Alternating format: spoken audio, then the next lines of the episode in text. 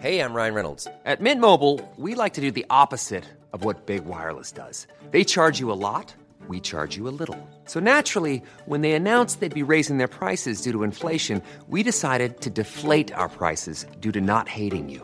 That's right. We're cutting the price of Mint Unlimited from $30 a month to just $15 a month. Give it a try at mintmobile.com slash switch. $45 upfront for three months plus taxes and fees. Promo rate for new customers for limited time. Unlimited more than 40 gigabytes per month. Slows. Full terms at mintmobile.com.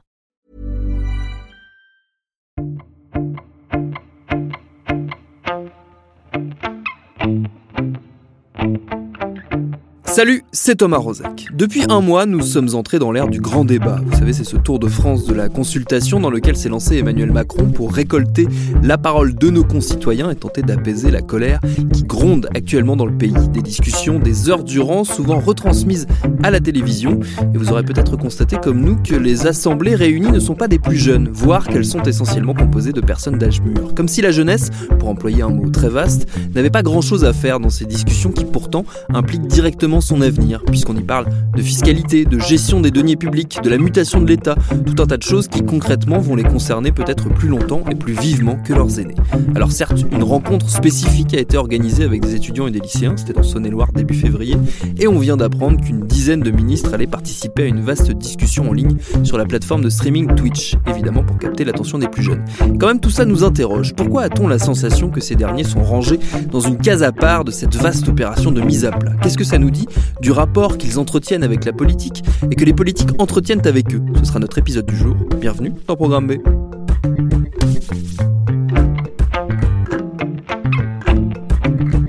Pour éplucher en profondeur ce sujet, il nous fallait évidemment une spécialiste. On l'a trouvée en la personne d'Anne Muxel, sociologue, directrice de recherche au CNRS, spécialiste de la socialisation politique, c'est-à-dire de la construction de l'identité politique. C'est à ce titre qu'elle a énormément travaillé sur la jeunesse. Elle a récemment signé l'essai Politiquement jeune aux éditions de l'Aube. Je suis allé la voir et je lui ai demandé pourquoi, selon elle, les jeunes étaient traités comme un cas à part dans ce grand débat. Ce n'est pas forcément la faute euh, des organisateurs, ni des pouvoirs publics, ni du gouvernement. Il est vrai que quand on va dans les débats qui sont organisés, qui sont très nombreux, euh, c'est vrai que les jeunes n'y sont pas. Donc il faut bien euh, là prendre acte de cela et essayer de les rencontrer, de les rencontrer autrement.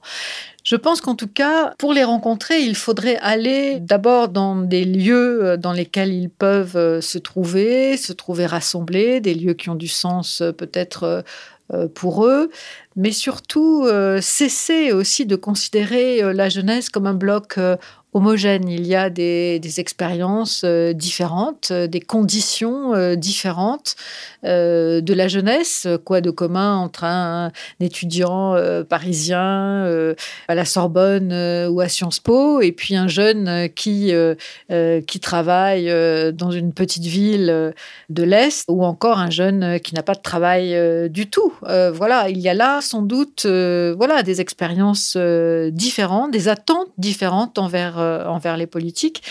Et ça, ça devrait être pris en compte d'une façon, euh, d'une façon ou d'une autre. Et puis encore une fois, la jeunesse n'est pas un bloc homogène parce qu'aussi elle rassemble des âges différents.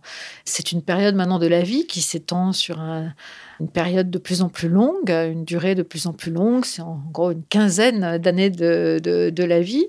Et euh, évidemment, on n'est pas concerné de la même façon par euh, les conditions d'autonomie, d'entrée dans la vie, euh, euh, quand on a 18 ans ou quand on en a 33. Hein, c'est pas non plus, non plus la même chose.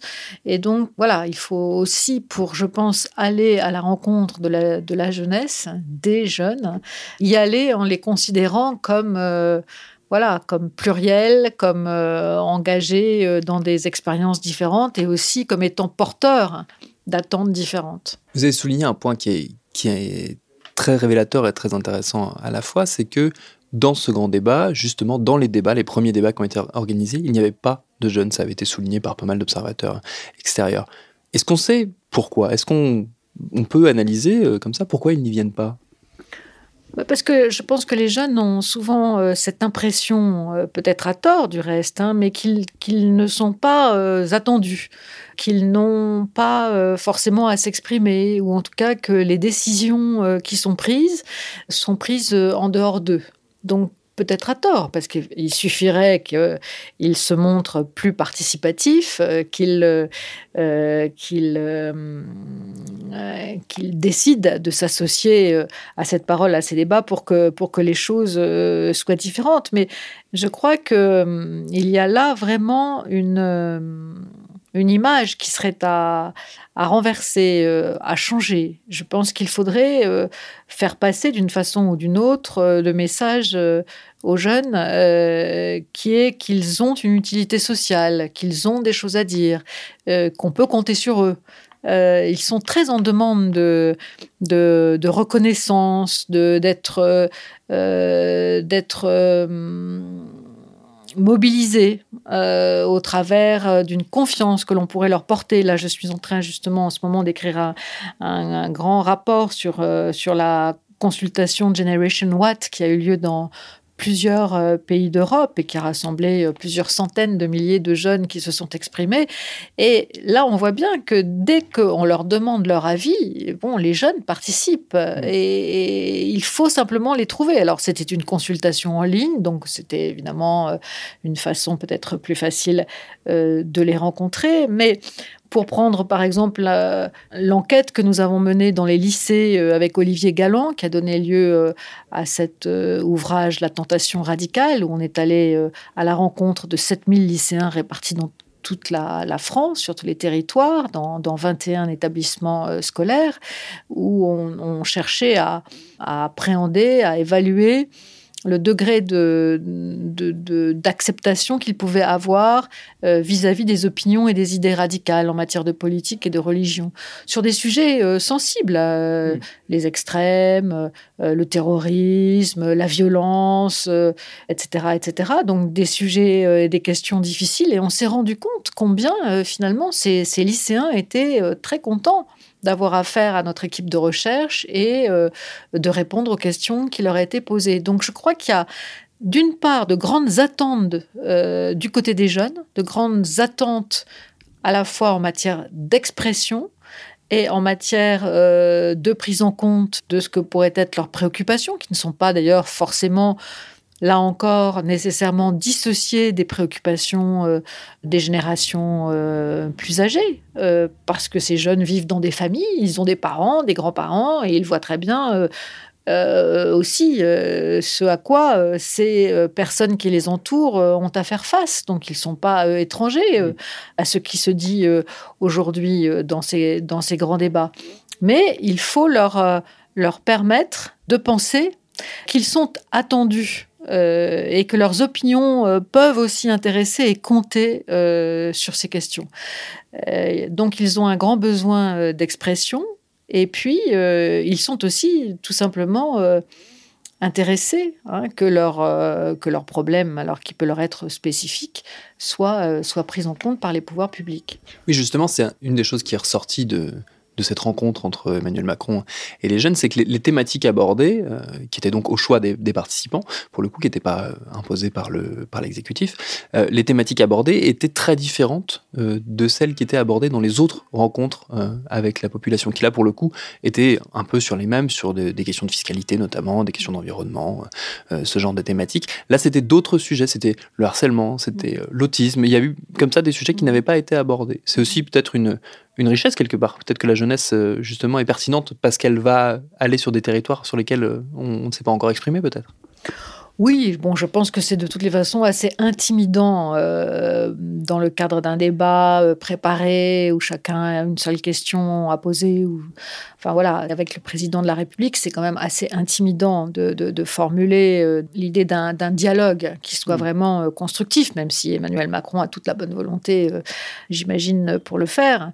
Mais bon, c'est pas forcément dans ce cadre-là, je pense qu'il faudrait entamer un dialogue, un vrai dialogue euh, avec les jeunes. Je crois que pour ça, ça se prépare. Je pense qu'il y a aussi tout un, mm. tout un travail préalable, euh, faire en sorte de rencontrer des jeunes qui ont déjà, euh, qui se connaissent un petit peu, qui peuvent discuter entre eux, d'essayer de, d'organiser un minimum de, de délibération sur, sur des questions sur lesquels ils peuvent se prononcer. Moi, je crois que ce dont les jeunes ont le plus besoin aujourd'hui, c'est d'avoir des représentations sur ce vers quoi la société va. driver Et euh, ce vers quoi la société va concerne très clairement leur avenir. Il y a une panne de, projection dans l'avenir aujourd'hui. Euh, et les politiques sont la plupart du temps assez, assez frileux, assez timorés pour finalement euh, permettre aux citoyens et particulièrement aux jeunes de se, de se projeter, ne serait-ce que parce qu'il y a des, des questions qui, qui, bloquent tout de suite. La question de l'intégration dans la société, de la, de la nécessité rudimentaire d'y trouver une place, c'est-à-dire un travail. Et quand on sait que, par exemple, dans un pays comme le nôtre, eh bien, euh, le chômage euh, touche une proportion euh, très importante, parmi les plus importantes des pays européens, des jeunes. Donc, on, voit bien que là, ce sont des réponses que, jusqu'à maintenant, ni les gouvernements de gauche, ni les gouvernements de droite qui se sont succédés n'ont réussi, n'ont réussi à améliorer. Donc, on voit bien que cette question de l'emploi, de la possibilité d'acquérir au travers de l'emploi non seulement la reconnaissance de, de compétences pour lesquelles on a été euh, éventuellement formé, mais aussi euh, euh, la possibilité pour les jeunes d'accéder à une autonomie, une autonomie financière, une autonomie résidentielle, une autonomie de vie, ce à quoi la plupart aspirent bien sûr. Hein. Et ben ça, ce sont, ce sont des vraies questions. Mais au-delà de cela, il y a aussi des, problèmes plus, plus vastes hein, qui, mobilisent les jeunes, et je pense notamment à l'ampleur que prend un enjeu tel que euh, l'écologie, l'environnement, hein, dont on voit bien que euh, c'est une question qui, préoccupe les jeunes parce qu'il s'agit bien de l'avenir, parce qu'il s'agit bien de savoir euh, ben, effectivement dans quel monde ils vont pouvoir vivre plus tard. Et donc cette inquiétude qui s'exprime et qui suscite d'ailleurs la, mobilisation très concrète hein, de jeunes, bon, par exemple en Belgique, en Suède, dans d'autres pays européens, il y a déjà des mobilisations très actives qui se font. Ça vient en France vendredi, je crois qu'il y a des, mobilisations aussi qui sont prévues par, euh, les jeunes sur ce, sur ce point. Voilà là bien un, débat hein, qui pourrait être euh, mené pas simplement en parlant de, transition, euh, de transition écologique, de transition énergétique, qui sont des mots un peu techniques, mais bien de parler, voilà, de, de l'avenir de la planète, de l'avenir de, la société dans laquelle on, on, vit euh, au vu des, équilibres hein, euh, écologiques qui sont euh, profondément mis en péril. Et donc ça, je crois que ce sont des, questions qui peuvent, là, pour le coup, vraiment beaucoup concerner les jeunes, mais les politiques sont assez à la fois timorés, prudents, parce que ce sont des questions qui mettent en jeu tellement de choses que c'est difficile, c'est vrai.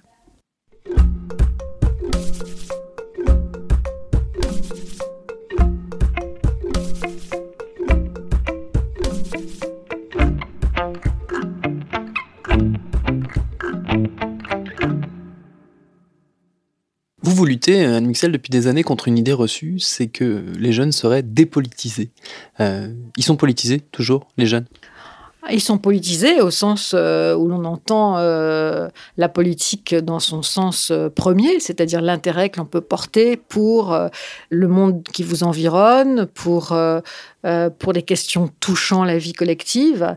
Ça, oui, je pense que les jeunes sont tout à fait concernée, impliquée, capable de se mobiliser. Il y a une énergie propre à la jeunesse qui fait qu'elle se mobilise. Simplement, quand elle le fait, euh, elle le fait en dehors plutôt des institutions euh, et des organisations euh, politiques traditionnelles. C'est-à-dire qu'aujourd'hui, voilà, les jeunes n'ont plus confiance dans les partis, enfin, pas que les jeunes d'ailleurs, n'ont que peu confiance dans les syndicats, croient davantage aux mobilisations sur des enjeux pouvant déboucher sur des actions politiques très concrètes. Donc il y a une demande d'efficacité, d'efficacité politique aussi qui se fait et qui s'accommode assez mal de, la lourdeur des appareils partisans, politiques ou des, ou des médiations traditionnelles de l'action politique. Donc ça, c'est vrai que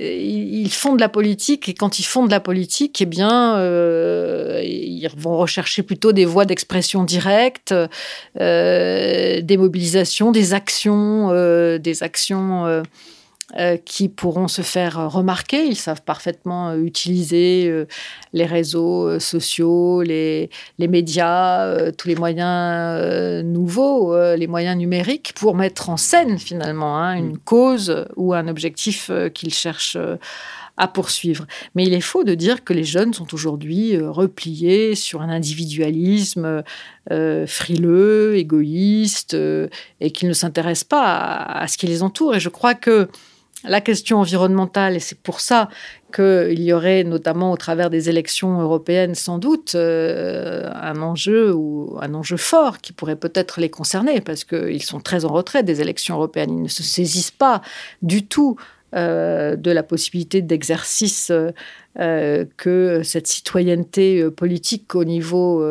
européen peut permettre, mais peut-être qu'au travers de la question environnementale, et je pense que c'est plus ou moins en train de, se profiler, eh bien, voilà, les jeunes peuvent accéder peut-être à, quelque chose d'une action politique qui s'intégrerait dans un cadre plus institutionnalisé, plus formel. On a beaucoup parlé euh, en 2017 de l'explosion, on va dire, du, système classique des partis, de la, fin de ce système-là et de l'émergence de nouvelles formes, on va dire, de, mobilisation euh, euh, politique. Est-ce que, comme pour les Français, de manière générale, on va dire, chez les jeunes, ça se ressent aussi cette, on va dire, cette, une nouvelle approche de la politique, une recomposition de la manière d'appréhender la politique? Mais ce qui est intéressant, c'est qu'on aurait pu penser qu'avec un candidat euh, jeune et devenu le plus jeune président euh, de la République euh, sous la Ve République, avec sa volonté de, de s'affranchir du système politique tel qu'il est enfermé dans la bipolarisation gauche-droite, par exemple, en voulant euh, passer un nouveau monde et en jetant euh, euh, tout un vieux monde incarné par les partis politiques, justement toutes ces formes traditionnelles et façons de faire de la politique, il aurait pu normalement rencontrer l'intérêt des jeunes. Alors ça n'a pas été le cas, les jeunes n'ont pas particulièrement voté, voté pour lui. Et on voit bien que depuis qu'il est au pouvoir, euh, il n'intéresse qu'à moitié euh, les, jeunes, euh, les, jeunes, les jeunes générations, indépendamment effectivement de ce mouvement de contestation et de cette impopularité très forte qui pèse sur lui et qui est assez partagée, quelles que soient d'ailleurs les générations. Donc là, il y a un hiatus, une sorte de, de contradiction qui mérite analyse, qui mérite de comprendre ce qui se passe. C'est-à-dire que les jeunes à la fois cherchent à sortir, en tout cas beaucoup d'entre eux, à sortir du clivage gauche-droite. Ce ne sont plus forcément pour eux des notions très opérationnelles pour comprendre euh, le monde environnant. Voilà, il ne croit plus trop non plus aux médiations euh, politiques euh, traditionnelles. Bon, bah, Emmanuel Macron a donné l'exemple qu'on pouvait vaincre une élection euh, sans, être soutenu par un, parti politique, en tout cas traditionnel, en s'affranchissant du rapport de force gauche-droite, ça aurait pu, euh, là encore, euh, les séduire. Le jeunisme, on dit aussi beaucoup que euh, les jeunes se tiennent à distance de la politique institutionnelle parce qu'un, ils ne se sentent pas représentés, deux, parce qu'ils sont aussi en demande de, renouvellement de la classe politique, et c'est vrai que c'est généralement les mêmes. Donc là, on avait à la fois un candidat jeune, on avait un renouvellement, puisque quand même il n'était pas dans le, dans le paysage politique jusque-là, en tout cas en tant qu'élu, à des fonctions de représentation. Eh bien, ça n'a pas, ça n'a pas suffi. Donc, cela veut bien dire que il ne suffit pas de vouloir euh, changer les choses, euh, rajeunir, parce que le rajeunissement quand même de la classe politique est réel, hein, c'est vrai, c'est une bonne chose, mais ça ne suffit pas. Il ne suffit pas de, déconstruire les, les, repères, de les bousculer, de vouloir s'en affranchir.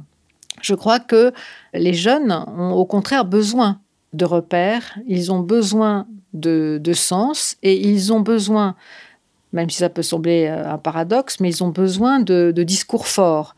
Et donc ces discours forts, pour l'instant, ils les trouvent, en tout cas pour les plus politisés d'entre eux, les plus mobilisés, ils les trouvent aux extrêmes. Mmh. Ils les trouvent soit à l'extrême gauche euh, au travers de, de, France Insoumise, soit à l'extrême droite au travers du Rassemblement national. Là, ce sont des forces politiques qui sont portées par des leaders forts, qui tiennent des discours accessibles, accessibles en ce sens qu'ils mobilisent des repères auxquels les jeunes peuvent se, raccrocher, des repères, euh, somme toute, euh, assez simples aussi, euh, et peut-être plus simples pour eux à comprendre. Donc, dans le reste de, de, l'espace politique, eh bien, ils ne trouvent pas, ils ne trouvent pas justement, soit euh, du côté des partis euh, dits de, gouvernement, en tout cas des forces, euh, des forces classiques, que ce soit au Parti socialiste d'une part ou parmi les républicains d'autre part. Ils ne trouvent pas dans les forces modérées de repères forts qui, peuvent, qui peuvent les mobiliser, d'enjeux, d'enjeux constituant en fait d'une d'une implication, euh, d'une défense d'un projet de société euh, euh, qu'ils pourraient juger valable et qu'ils auraient envie de, défendre. Alors, soit on a aux deux, aux deux, aux deux pôles, hein, dans le cadre de cette polarisation finalement des, des enjeux politiques, aux deux, aux deux extrêmes, soit là, on trouve, ils trouvent une force de mobilisation qui les, qui les engage. Donc, n'oublions pas qu'un jeune sur deux lors du premier tour de l'élection présidentielle de 2017, a donné ses voix soit à France Insoumise, soit en plus grand nombre, 30%, les 18-24 ans, soit à Rassemblement national, 21%, ça fait quand même 51% euh, euh, des voix. Euh, soit après, il y a toute une partie des jeunes qui finalement se mobilisent peu, restent, en retrait, sont plus indifférents et qui attendent probablement Hum, qu'une personnalité euh, forte, fortement incarnée, engagée, puisque ça c'est vrai que ce sont des valeurs auxquelles euh, les jeunes, euh, les jeunes tiennent, cette question de l'engagement personnel, qui soit capable de donner du sens à un projet politique et qui, qui permette une représentation sur cette sur, sur, sur, cet avenir hein, voilà, qui, qui, engage la société, mais qui engage aussi l'avenir personnel de, tous ces, ces jeunes. Euh, voilà, ça c'est ça c'est ce qui pourrait euh, peut-être ramener une plus grande part de jeunes à la politique.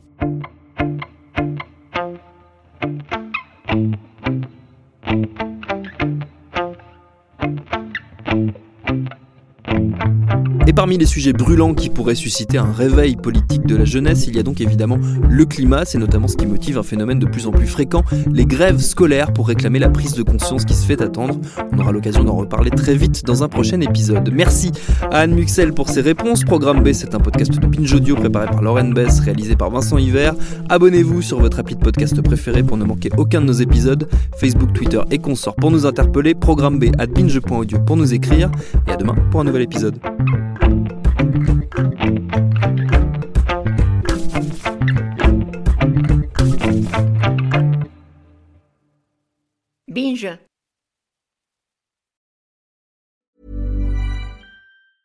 Ever catch yourself eating the same flavorless dinner three days in a row?